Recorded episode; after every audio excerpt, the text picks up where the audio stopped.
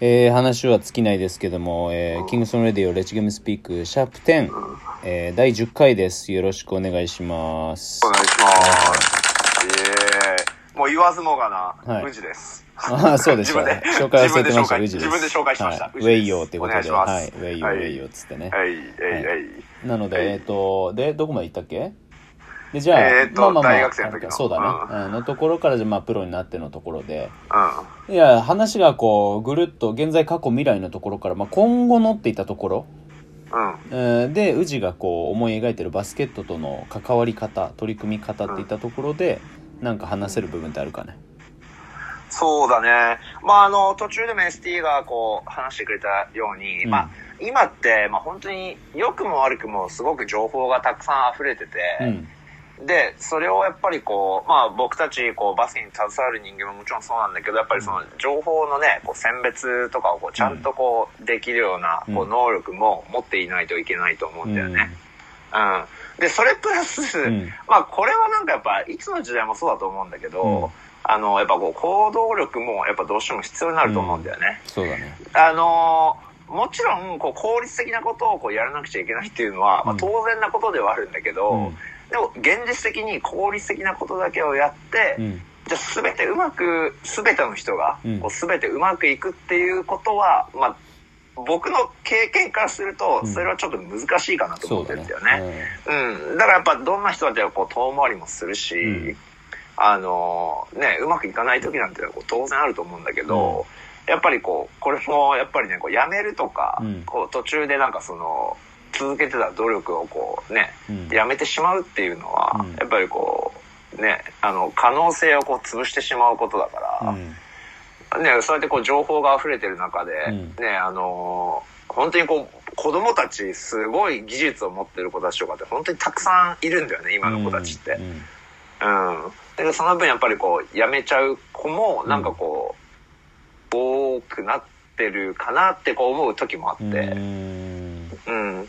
で、僕は、そのなんだろう、本当にこう、逆に言ったら15年間努力をしないで、15歳までね。で、そっから、まあ努力をする大切さを知って、うん。まあそれでまた倍生きた時にようやくこう報われたんだけど、うん、だからこう、ね、本当可能性っていうのは本当にこう、無限にあるから、そういうのはこう信じ続けて、まずはこうやってほしいよね。うん。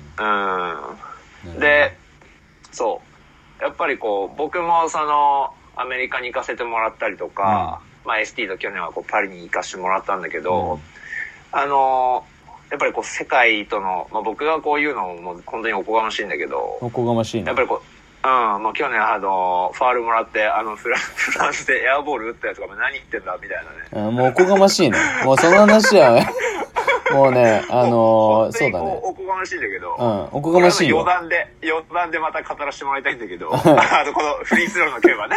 いやいや俺そのね、エピソードいつね、あの、突然カットにさせようか、ちょっと悩んでたんだよね。いや、カットインする前にも自分からちょっとぶっ込と思って。自首したあ自首した、自首した。まあ、そんなね、まあそんなこう僕なんだけど、うん。まあやっぱりこう、世界にはこうもっとこう努力をしてる人ってやっぱたくさんいると思うし、うん。なんかでもこう、努力って言い方すると変かもしれない。なんか、うん。あの、もう本当にこうなりたいとか、ん。自分はこうなりたいから楽しみながらやってるっていう、なんかこう選手がすごい海外の選手がなんか多いなと思ってて、まあそれはもちろんこうね、あの、プロ選手になって、あの、お金持ちになってっていう夢がこうあるからそういうふうにこうできるのかもしれないけど、うん。うん。でもやっぱりこう、ある意味じゃこう僕たちって、うん今のこう日本の社会ってね、すごく何でもこうある社会だから、ね、こう必死にこう努力をしなくても、うんまあなんかこう、ね、あの、普通にはこう生きていけるわけじゃん。それまあそうだね。システ。ムに順応しさえすれば、うん。なんていうのかな、うんうまくいったようにうん生活する、う可能性を高めることはできるかもしれないね。そうそうなんだよね。でも、これってこう、バスケットも一緒だと思うんだよね。うん。あの、極論なんだけど、うん。やっぱりこれぐらい頑張っとけばまあいいだろうっていうのは、うん。まあ確かにそれでこう、いいのかもしれないんだけど、うん。でも本当はもっと世界って広くて、で、いろんなことができるチャンスがあるのに、うん。やっぱりこう、それをね、こう自分でこう潰すっていうのは、うん。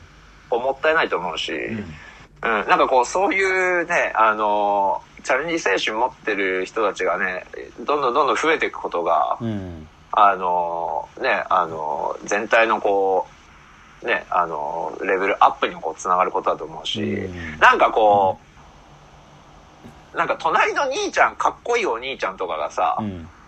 なんかこう、いるとやっぱ憧れるじゃん、こういう風になりたいなって。うん。なんかそういう風にさ、こう一人一人が、ね、あの、意識高く持ってやってくれればさ、うん。うん、なんかこう、ね、こう切磋琢磨していく環境がこうもっと生まれると思うし、うん。あの、良くも悪くもこう協調性ばかりね、うん。あの、こう、あの、発揮しちゃってうん、個性がなかなか出せないっていうのも、うん。あの、ね、問題ではあるじゃん。うん。うん、その反面ちょっとあの、僕の周りはこう個性溢れる人たちが多すぎて、うん。あの、君たちもうちょっとあの、落ち着こうかっていう人たちも多いんだけど、で、でもさ、こう、なんだかんだみんなさ、こう、それが、うん。どんどんどんどん削ぎ落とされてさ、シャープになってて、うん。あの、個々のなんかこう、ね、個性になってるわけじゃん。そうだね。うん。うん。だけどこう、要はその、尖ってるものがないのに、うん。なんか、となかったらさ、もうずっと丸いまんまじゃん。うん。うん。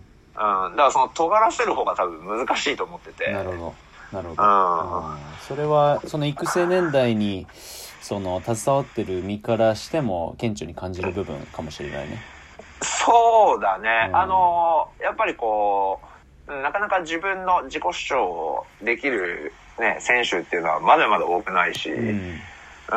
別にね、こう、やって失敗することに関しては別に全くこうね、うんあの、怒ったりとかしないんだけど、うんこうやんないでね、こう、ミスしちゃったりとか、うん小綺麗に、うんなんだろう、小さくまとまったりしちゃう傾向が、やっぱあるのね。うんうん。それってもうなんか、全然いいよ。気にしなくていいからもう派手にやっちゃうよって思うし、んそうしないと次のステップにもいけないからね、うんっていうね。うん。で、こう、もっと起きたんだったら、うんそのね、細かいディテールをこう、僕が伝えて、うんまたこう、ステップアップさせるっていうのがこう、ね、仕事だと思うから、うん。ガンガンやってほしいんだけどね。うんなんか今のあれを、うん、見たりしてるとその子供たちまあ子供たちというかまあ小中高まあ大も含めてかもしれないけど、のうん、子たちだったりとかの傾向というか、うん。うん。うん、本質の部分って昔とそんな俺俺はそんな変わってないと思っててうん。でもなんかこう今の特に俺ら年代の人間まあ親御さんだったりとか家庭を持ってとか、まあ、仕事として安定してってなってきた人たちが、うん。そのチャレンジをしなくなってる割合はすごく高まってると思ってて、うん。そうだうん、ね。そこのリスクを、うん、なんだろうその何かうん叶うかどうかわからないけどうん。っていったところの話が出た時にまあ多分ほとんどの人たちがこう二の足を踏んでしまったりうん。何かこうエクスキューズをしてそっちに本当に欲しいものはあるけども、うん。うん、見なかったことにしようとかまあ今の現状で満足しようみたいなところで収まっちゃう人たちがそうなんだよね。昔より多分ね、えー結果的に増えてると思っててなのでうん。なんかもっともっとこう大人が特に自分じゃ子供がいるんだったらその子供に対して自分がこう親がチャレンジしてる姿とかうん。もしくはそのチャレンジが成功失敗するとかっていうよりもそこに対してこうなんだろう、えトライしてる姿とか悪戦苦闘してる姿ってうん。と決してね子供目線だったりとかうん。には俺悪く映るとは思ってなくって。うそうだね。ん、だそこでじゃあ自分もじゃあお父さんお母さんはもしくは学校の先生はチャレンジしなさいって言うけど、うん。うん、こいつお気に入ってんじゃんみたいな。これって見ればもう秒で分かっちゃうからさ子供は。うん。だからなんか逆にそのまあ去年ねそのフランス行ったのとかもそうだけどそのソードっていう枠組みの中でじゃあ世界にチャレンジしましょうってなってさ。いろんなそのなんだろう、うん、障壁というかうん。まあ金銭的だったり環境的だったりうん。状況的な部分でのうん。とハードルっていうのは高い中でチャレンジをしてるわけだけど、うん。でもじゃあ、だからやらないんだっていうのは、それはそのね、俺たち以外にもそこの判断をしてる人はたくさんいるわけで、あ、そうだうね。ん、でもだからこそやらなきゃいけないし、そこで出たその課題だったりとかっていうのを、じゃあどういうふうにフィードバックして、ブラッシュアップして次につなげるんだっていう、そこの、うーん、サイクルっていうのを、うん、自分たちの活動を通じてこう知ってもらうことは無形の価値はすごくあるんじゃないかなと俺は思ってそうだね。て、うん、うん。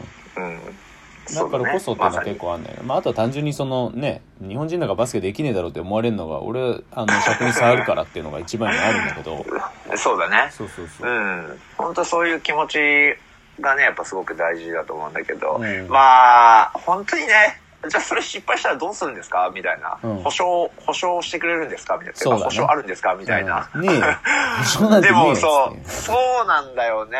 ううんん。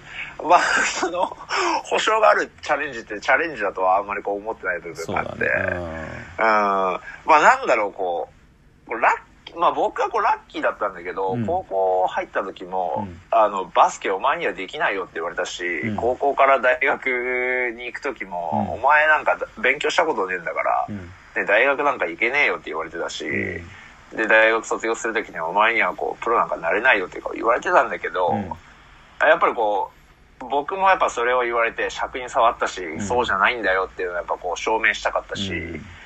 じゃあプロになってどうするのって、ねじゃあそれでこうご飯食っていけるのって、いや食えるようにしますから、みたいな、こう、うんなんだろうね、こう、負け、負けたくないみたいな。うん。なんかこう、人に言われたことを自分がね、それを鵜呑みにして、うん。じゃあなんかこう、チャレンジをしなくなるっていうのがなんかすごくこう嫌で。うん。藤井さんあと15秒なんでちょっとその続き最終回につなげてもらっていいですか？オーバータイム行こうか。うん。お願いします。すいません お願いします。はいはい。はい